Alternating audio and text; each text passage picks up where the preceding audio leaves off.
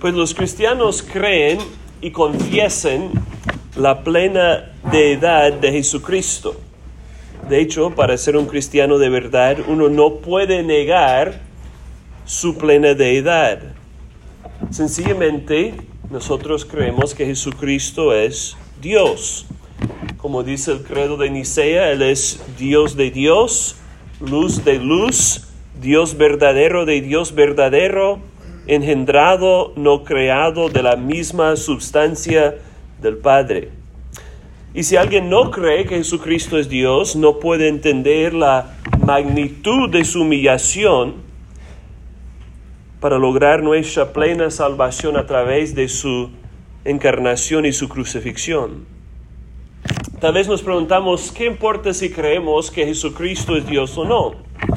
Eh, ¿Qué importa si Jesucristo fuera simplemente un hombre excelente, un hombre con buena virtud, un buen maestro, un buen profeta?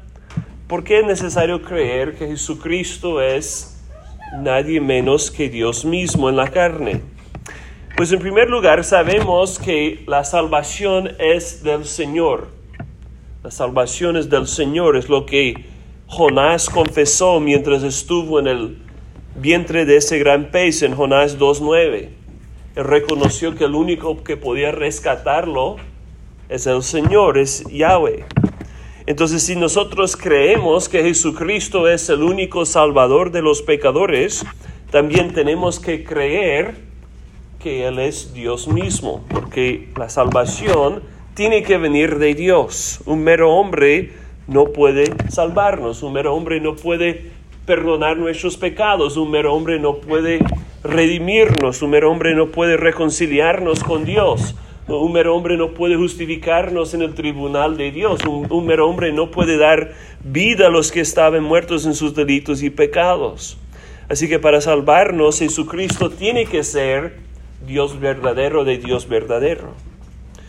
También nosotros sabemos que para propiciar la ira de Dios, Cristo tiene que ser Dios.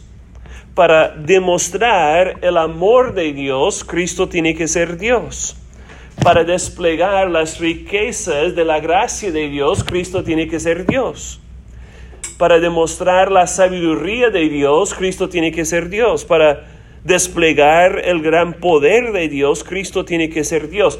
Para poner de manifiesto todos los atributos de Dios mismo, Jesucristo tiene que ser igual a Dios. Es imposible que Cristo sea el único mediador entre Dios y los hombres si Él no es 100% Dios y 100% hombre. Él tiene que ser Dios para llevarnos a Dios. Así que hermanos, nosotros creemos que Jesucristo es plenamente Dios, plenamente hombre, una sola persona con dos naturalezas.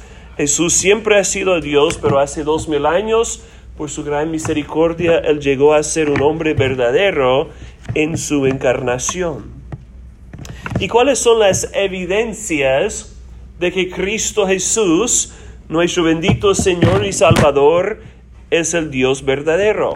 Hoy vamos a hablar de cinco pruebas de la deidad de Jesucristo.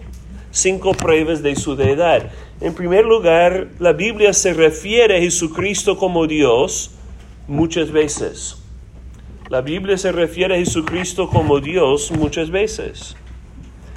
Tal vez el texto más conocido es Juan 1.1. En el principio era el verbo y el verbo era con Dios y el verbo era Dios. Eh, la traducción de los testigos de Jehová no es certera. Jesucristo no es un Dios. No es un Dios creado por Jehová como ellos piensen. Jesucristo es el único Dios verdadero, coigual y coeterno con el Padre y el Espíritu Santo.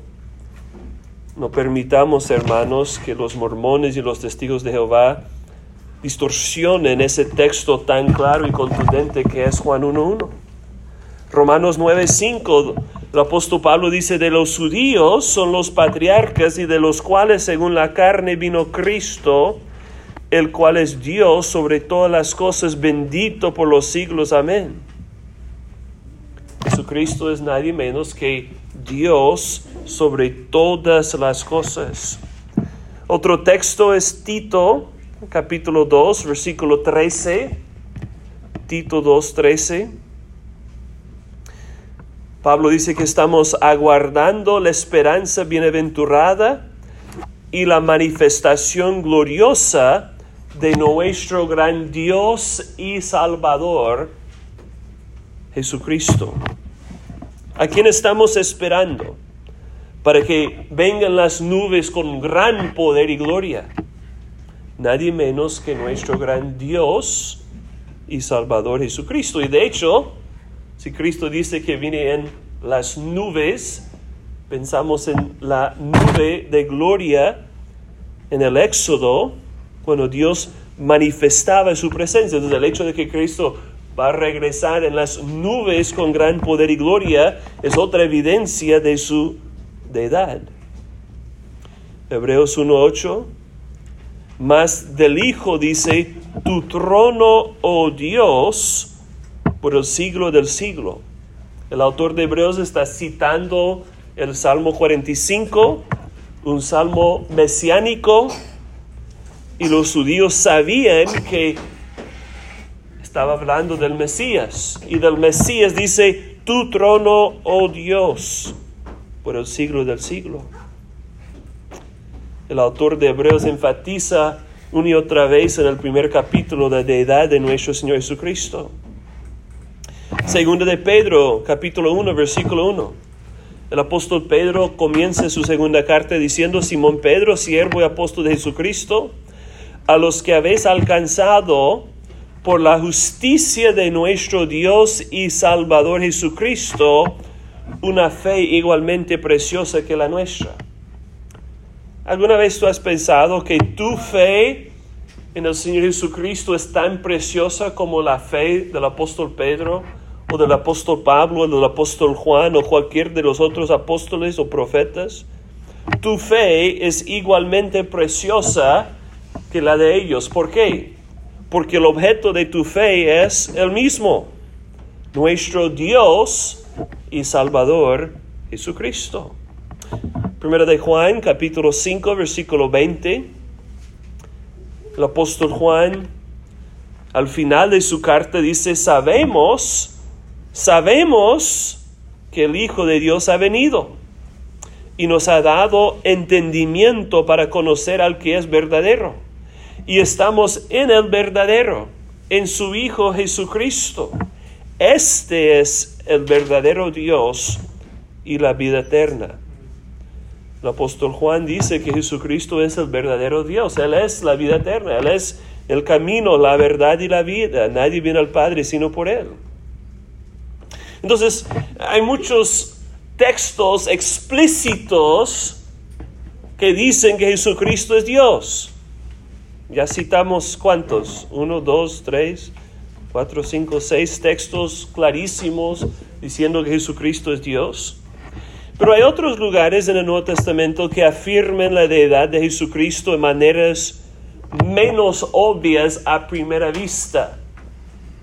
Eh, por ejemplo, en el libro de Apocalipsis, el apóstol Juan usa lenguaje para hablar del Señor Jesucristo que tiene su origen en las palabras del profeta Isaías para describir a Yahweh. Estábamos cantando de Yahweh, ¿no? Yahweh, Yahweh.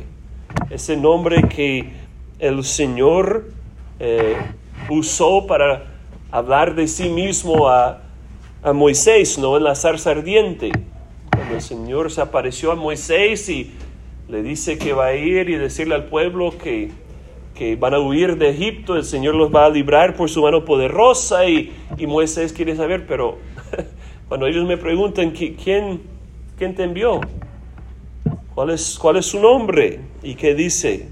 Yo soy el que soy, el tetragramatón, YHWH, Yahweh, el Señor. Apocalipsis 1.17 dice, cuando le vi, el apóstol Juan está hablando de Jesucristo, cuando le vi caí como muerto a sus pies. Y él puso su mano derecha sobre mí diciendo, no temas, yo soy el primero y el último y el que vive y estuve muerto y aquí estoy vivo por los siglos de los siglos y tengo las llaves de la muerte y del Hades. Entonces, el apóstol Juan dice que Jesucristo es el primero y el último. Isaías capítulo 41 versículo 4 dice, yo el Señor soy el primero y con los postreros soy. Entonces, en el Antiguo Testamento, Yahvé dice, yo soy el Señor, el primero y el último. Y luego en Apocalipsis dice que Jesucristo es el primero y el último. Luego Apocalipsis 22, 13 dice de Jesucristo, yo soy el alfa y la omega, el primero y el último, el principio y el fin. Y nuevamente Isaías 48, 12 dice del Señor, yo soy, yo soy el primero y también soy el último. Entonces al usar estas palabras particulares del profeta Isaías, el apóstol Juan está enfatizando que Jesús es igual a Yahweh. Juan también hace referencia en su evangelio a Isaías 6. ¿Se acuerdan de Isaías 6? Eh, cuando el profeta Isaías tuvo una visión de la gloria celestial del Rey, el Señor de los ejércitos, escuchó a los querubines cantar, Santo, Santo, Santo, toda la tierra está llena de su gloria. Pero ¿a quién vio Isaías en esa visión? Pues él vio a Yahweh, el Señor de Israel. Pero fíjense que el apóstol Juan dice, que él vio la gloria de Jesucristo. En Juan capítulo 12, versículo 41, podemos leer, y esto dijo Isaías porque vio su gloria y habló de él. Y en el contexto es obvio que él está hablando de Jesús. Isaías, en esa visión de la gloria de Dios, vio la gloria de Jesucristo porque Jesucristo es igual a Dios. Más adelante en el Evangelio de Juan, en el capítulo 17, versículo 5, podemos leer que Cristo estaba orando, ahora pues Padre, glorifícame tú al lado tuyo con aquella gloria que tuve contigo antes que el mundo fuese. ¿Cuál hombre pudo, pudo haber hablado de esa manera? Glorifícame tú, Padre, al lado tuyo con aquella gloria que tuve contigo antes que el mundo fuese. Pero fíjense hermanos que el profeta Isaías dice repetidamente que el Señor no comparte su gloria con nadie. Entonces, si el Señor no comparte su gloria con nadie, ¿cómo puede Jesús decir, glorifícame tú al lado tuyo con aquella gloria que tuve contigo antes que el mundo fuese? La única manera de decir esas palabras es si Jesucristo es Dios mismo, el Hijo eterno de Dios. Yo estaba pensando hoy en el Sermón del Monte, cuando Jesucristo dice repetidamente, vosotros habéis oído que se dijo, y luego cito uno de los mandamientos, no matarás, no cometerás adulterio, pero yo os digo, y luego explica el significado y intensifica esos mandamientos del antiguo pacto.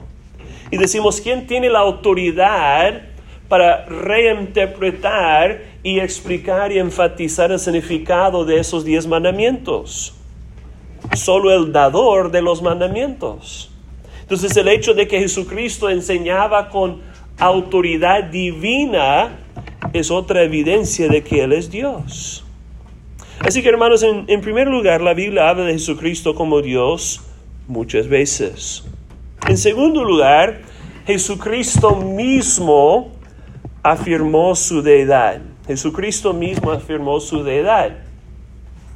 Con frecuencia los mormones, los testigos de Jehová, otros que niegan la deidad de Jesucristo, los musulmanes, ellos dicen algo como esto, bueno, sabemos que la Biblia dice que Jesucristo es Dios, pero eso fue una conclusión errónea de parte de sus apóstoles. Ellos sencillamente le entendieron mal. Eh, ellos interpretaron eh, sus acciones de una forma equivocada y por eso llegaron a la conclusión errónea de que Jesucristo era Dios, pero Jesús mismo nunca decía que Él es Dios. Así que se equivocaron, sencillamente. Pero hermanos, vamos a ver que Jesús mismo de su propia boca afirma varias veces que Él es igual a Dios. Tal vez el texto más obvio es uno que hemos citado muchas veces, Juan 8, 58.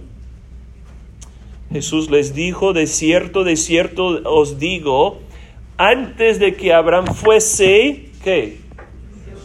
Yo soy.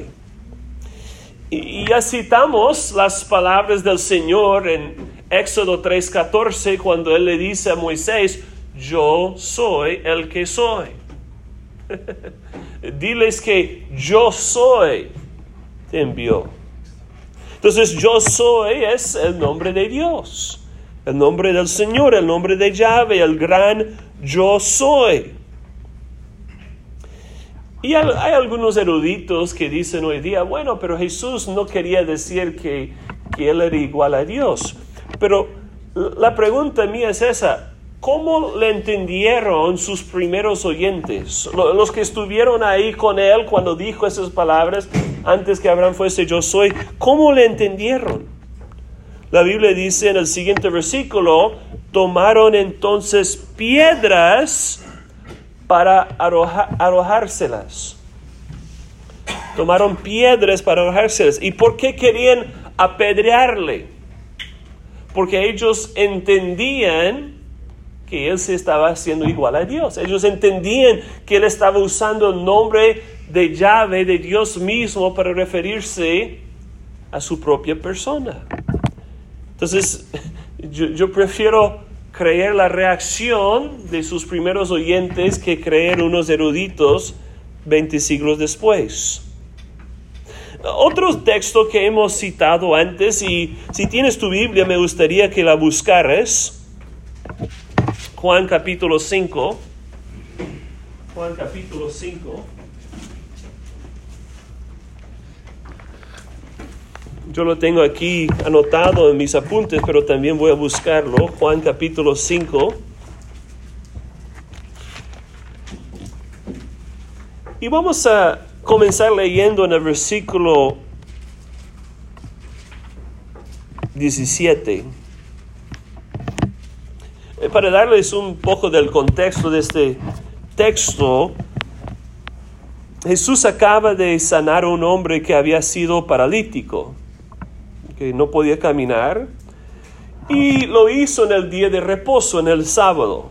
Y por eso ah, ustedes pueden mirar en el versículo 16, Juan 5, 16, dice, por esta causa los judíos perseguían a Jesús y procuraban matarle porque hacía estas cosas en el día de reposo. Pero fíjense la respuesta de Jesús. Jesús le respondió, mi Padre hasta ahora trabaja y yo trabajo. Piénsalo, hermanos. Sabemos que el Señor hizo los cielos y la tierra y todas las cosas que en ellos hay en cuántos días? Seis días. ¿Y qué hizo el Señor el séptimo día? Descansó, Descansó ¿verdad? Pero también sabemos, hermanos, que aunque Dios descansó el día séptimo para darnos un ejemplo a nosotros, que toca trabajar seis días y descansar un día de la semana, Dios trabaja los sábados. ¿Ok? Si Dios no trabajaba los sábados, el mundo dejaría de existir. En otras palabras, aunque el Señor descansó en su obra creativa aquel día, como ejemplo para nosotros, el Señor tuvo que seguir trabajando a fin de sostener su creación. ¿Sí? Porque si Dios hubiera dejado de sostener su creación el día sábado, e, el mundo habría dejado de existir e, e, el, último día de la semana. Entonces los judíos entendían, el Padre, Dios, sigue trabajando los sábados. Pero ¿qué dice Jesús? Mi Padre hasta ahora trabaja y yo trabajo. En otras palabras, Jesús está diciendo, la razón que yo tengo la autoridad para sanar a ese hombre en el día sábado es porque yo trabajo así como Dios Padre trabaja. En otras palabras, yo soy igual a Dios y tengo la autoridad de Dios. Eso es lo que Jesús estaba diciendo. Y ellos lo entendieron bien. Versículo 18. Por esto los judíos aún más procuraban matarle, porque no solo quebrantaba el de reposo, según ellos, quebrantado el reposo. Sabemos que Jesús no lo quebrantó realmente, porque Jesús nunca pecó. Lo que hizo fue ayudar a alguien de reposo, no trabajar de una manera ilícita. Entonces, no solo quebrantado de reposo, sino que también decía que Dios era su propio Padre, haciéndose qué? Igual, a Dios. Eh, una pregunta, ¿qué engendran los caballos? ¿Qué? Caballos. Eh, ¿Qué, qué, engendran los perros? Eh, ¿Qué, ¿Qué engendran los gatos? ¿Qué engendran los seres humanos? Seres humanos. ¿Qué engendra Dios? Dios. Dios, excelente. Jesucristo es el Hijo engendrado del Padre, eternamente engendrado. Entonces, cuando Jesús dice que Él es, que Dios es su Padre, no su Padre adoptivo, Dios es nuestro Padre adoptivo, pero Jesucristo está diciendo que Jesús es su Padre eterno, porque Él fue engendrado eternamente por el Padre. Entonces, los judíos entendieron bien de que Jesús estaba haciendo igual a Dios. ¿Y, cuál sería tu reacción si alguien te dijera, eh, fulano, tú te estás haciendo igual a Dios? ¿Tú te crees Dios? ¿Qué, qué vas a decir tú? No, Espero que digas que no, si no tienes otros problemas. No, yo no soy Dios. Me entendiste mal, ¿cierto?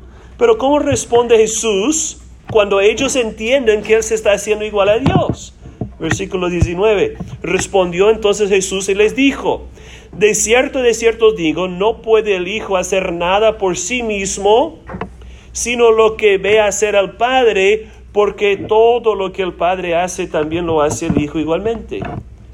¿Qué, más puede decir? Todo lo que Dios hace, yo lo hago. Solo Dios puede decir eso. Porque el Padre ama al Hijo y le muestra todas las cosas que Él hace y mayores obras que éstas le mostrará, de modo que vosotros os maravilléis. Jesús está diciendo, ¿ustedes creen que, yo estaba haciendo algo maravilloso al, al sanar a ese paralítico? no han visto nada todavía. van a ver obras mucho mayores y se van a maravillar. Versículo 21. ¿Cómo qué Jesús? ¿Qué vas a hacer? Porque como el Padre levanta a los muertos y les da vida, así también el Hijo a los que quiere da vida. ¿Cuántos de ustedes nacieron muertos en sus pecados? ¿Todos? Eh, ¿Cuántos de ustedes han sido regenerados de su muerte espiritual? Amén. ¿Quién es el que nos dio vida a los que estábamos muertos? El Señor Jesucristo, por su Espíritu Santo. Como el Padre levanta a los muertos y les da vida, así también el Hijo a los que quiere da vida. Él nos dio vida espiritual cuando estábamos muertos en nuestros pecados. Y, sabemos también que dio vida a la, al hijo de la mujer en Naín, a la hija de Jairo, a Lázaro. Él tiene poder no solo para dar vida eh, espiritual, sino también vida física a los que están muertos. ¿Quién más puede levantar a los muertos sino Dios?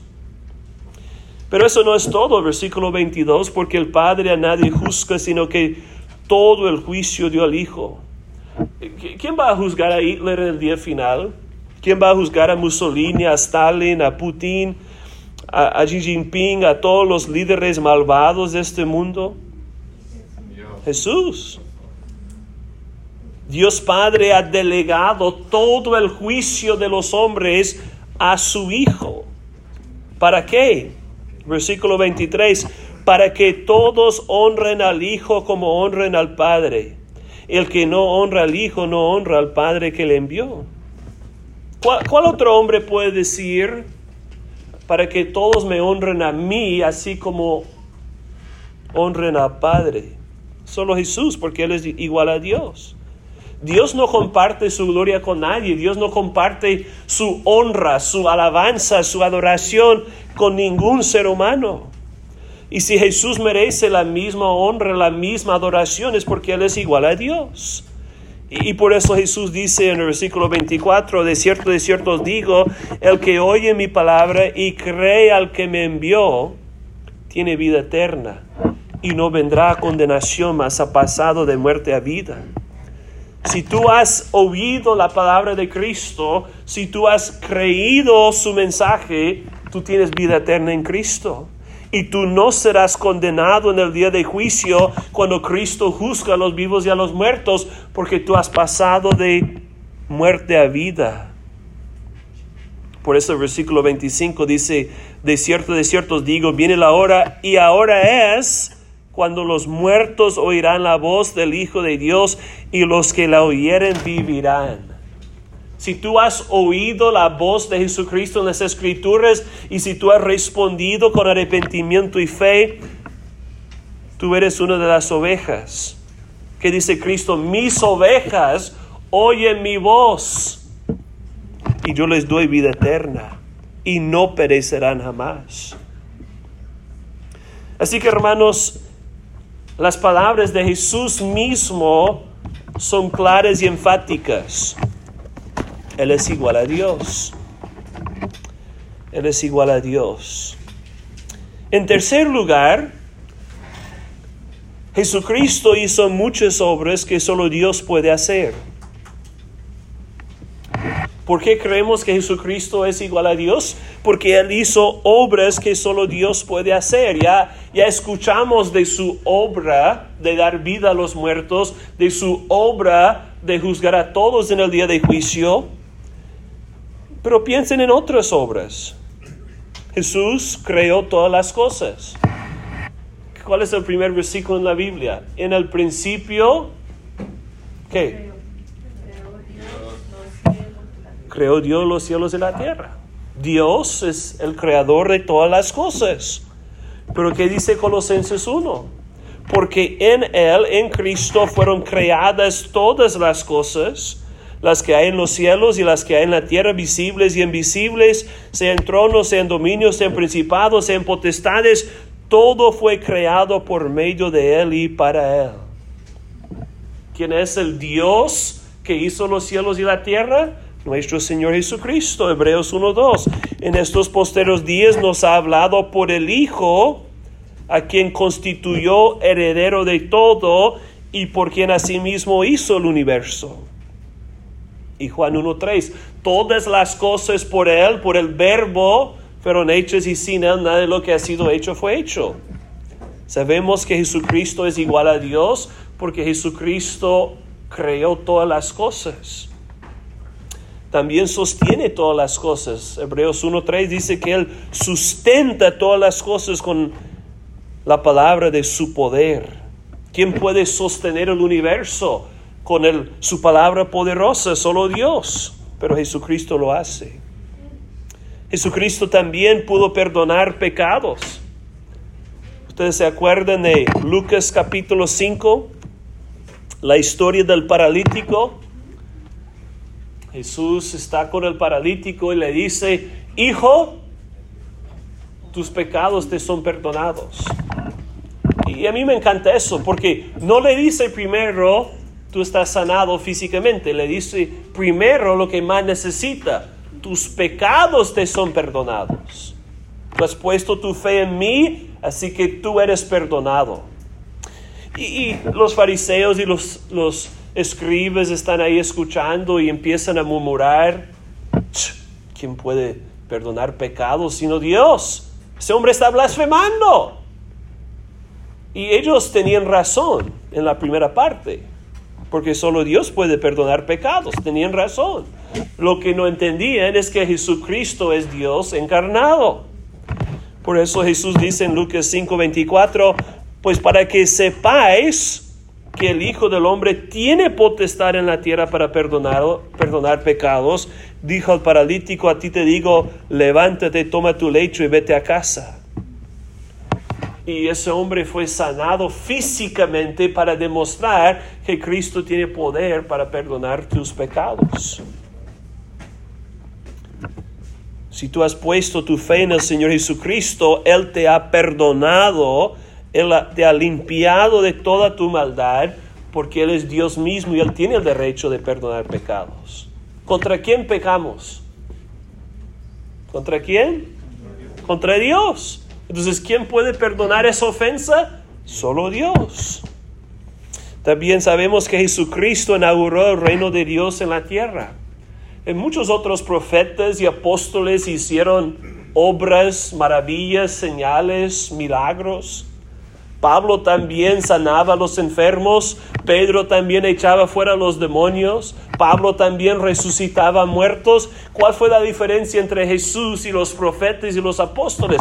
Jesús hizo todas sus obras para inaugurar el reino de Dios.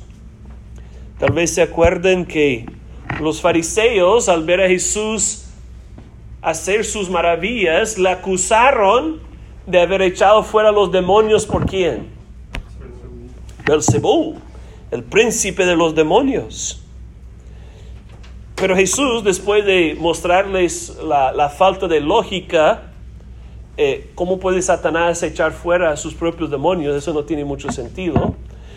Después de mostrarles la falta de lógica, Jesús les dice en Lucas 11:20, si por el dedo de Dios echo yo fuera los demonios, ciertamente el reino de Dios ha llegado a vosotros. ¿Quién es el único que puede traer el reino de Dios a la tierra? Pues Dios. Dios es el único que puede establecer su reino en la tierra, porque es su reino. Entonces, si Jesucristo pudo inaugurar el reino de Dios y si va a regresar para consumar el reino de Dios, Él tiene que ser igual a Dios. Así que, hermanos, en tercer lugar, Jesucristo hizo muchas obras que solo Dios pudo hacer. En cuarto lugar, Jesucristo recibió adoración como Dios. ¿Se acuerdan de Tomás? Yo no voy a creer en Jesús hasta que, hasta que vea su costado, hasta que meta mi dedo en sus, sus heridas. Yo no voy a creer hasta ver. ¿Y qué dice Jesús? No, no, no. Bienaventurados los que no ven, pero creen, como nosotros. No hemos visto sus heridas, no hemos visto su costado, pero sí creemos, ¿verdad? Pero cuando Tomás lo vio, ¿qué, qué dijo? Señor mío y Dios mío. Y Jesús recibió esa alabanza. Hebreos 1.6, otra vez, cuando introduce al primogénito al mundo, dice, adórenle todos los ángeles de Dios. ¿Cuál otro hombre merece la alabanza, la adoración de los ángeles? Solo el Señor Jesucristo, porque Él es Dios hecho hombre. Él es el creador de los ángeles, por eso merece su alabanza. ¿Qué dice en Apocalipsis al final de la Biblia? Al que está sentado en el trono, el Padre, ¿no?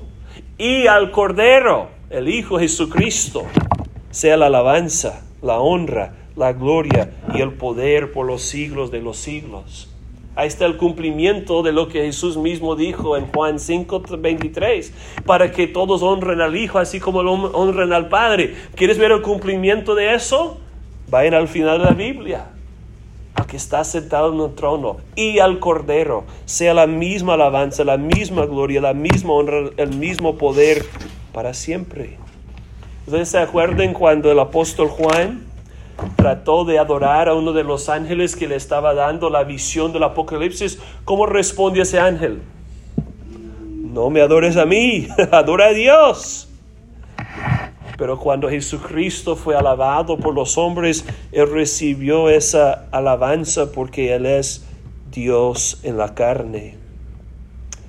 Tal vez se acuerden cuando Jesús entró en la ciudad de Jerusalén en el día de Ramos y todos estaban diciendo, Osana, Osana, gloria a Dios en las alturas, bienaventurado el Hijo de David.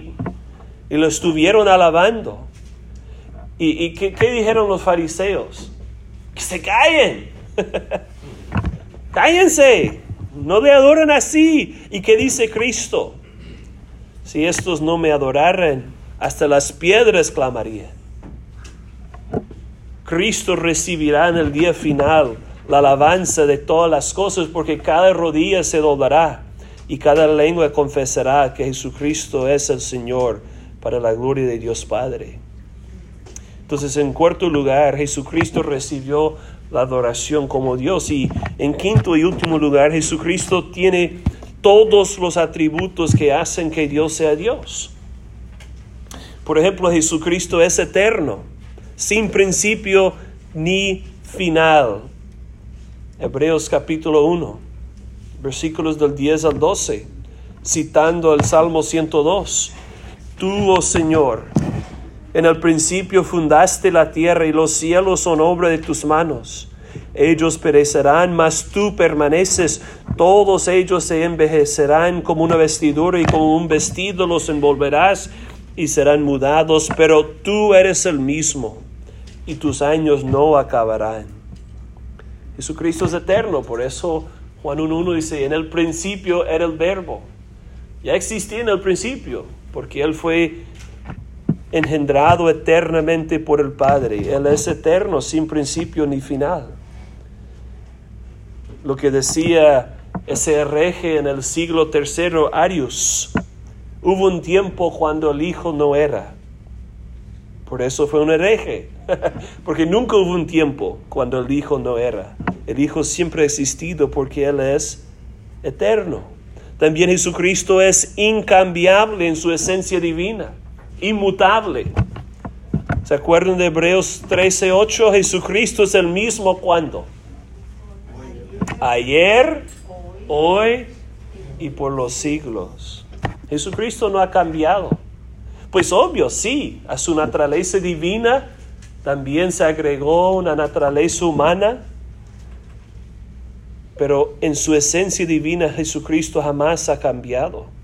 Jesucristo en su esencia divina es omnisciente, lo sabe todo, omnipresente, está en todo lugar. Calvino decía, ¿cómo es posible que al mismo tiempo que el Hijo de Dios descendió a la tierra y se hizo hombre, también estaba llenando los cielos de los cielos? Increíble, ¿no? Él está en el vientre de la Virgen María, pero al mismo tiempo ni el mundo entero puede contenerle porque Él es omnipresente omnipotente, todopoderoso. ¿Quién es este que hasta el, mar y el viento lo obedecen? ¿Quién tiene poder como Jesucristo? Santo, justo, misericordioso. Jesucristo tiene todos los atributos que hacen que Dios sea Dios. Así que hermanos, hemos visto cinco razones, cinco evidencias de que Jesucristo es Dios. En primer lugar, la Biblia afirma muchas veces que Él es Dios. En segundo lugar, Jesús mismo afirmaba que Él es Dios. En tercer lugar, Jesucristo hacía muchas obras que solo Dios puede hacer. En cuarto lugar, Jesucristo recibió adoración como Dios. Y en quinto lugar, Jesucristo tiene todos los atributos de Dios. Y es por eso, hermanos, que Jesús es digno de nuestra alabanza suprema. ¿Cuál es el mayor tesoro en tu corazón? Si no es Jesucristo, no merece estar ahí. Él merece tu alabanza suprema. Tú debes adorar a Jesús mucho más que cualquier cosa creada. También Jesús es digno de nuestra confianza completa. Cuando el carcelero le preguntaron a Pablo y a Silas, señores, ¿qué tengo que hacer para ser salvo? No le dijeron, haga los siete sacramentos. le dijeron, creed en el Señor Jesucristo y serás salvo. Jesús es digno de nuestra confianza completa. Él es el único Salvador, el único mediador entre Dios y los hombres. Vale la pena poner toda tu confianza en Cristo y también Jesucristo es digno de nuestra obediencia absoluta. Jesús hizo la pregunta en el Sermón del Monte, ¿por qué me llaman Señor, Señor, pero no hagan lo que les digo? ¿Cuál es la implicación? O dejan de llamarle Señor o empiezan a obedecerle. Si tú dices que Jesús es el Señor, si tú dices que Jesús es Dios, confía en Él, adórale y obedécele en toda tu vida.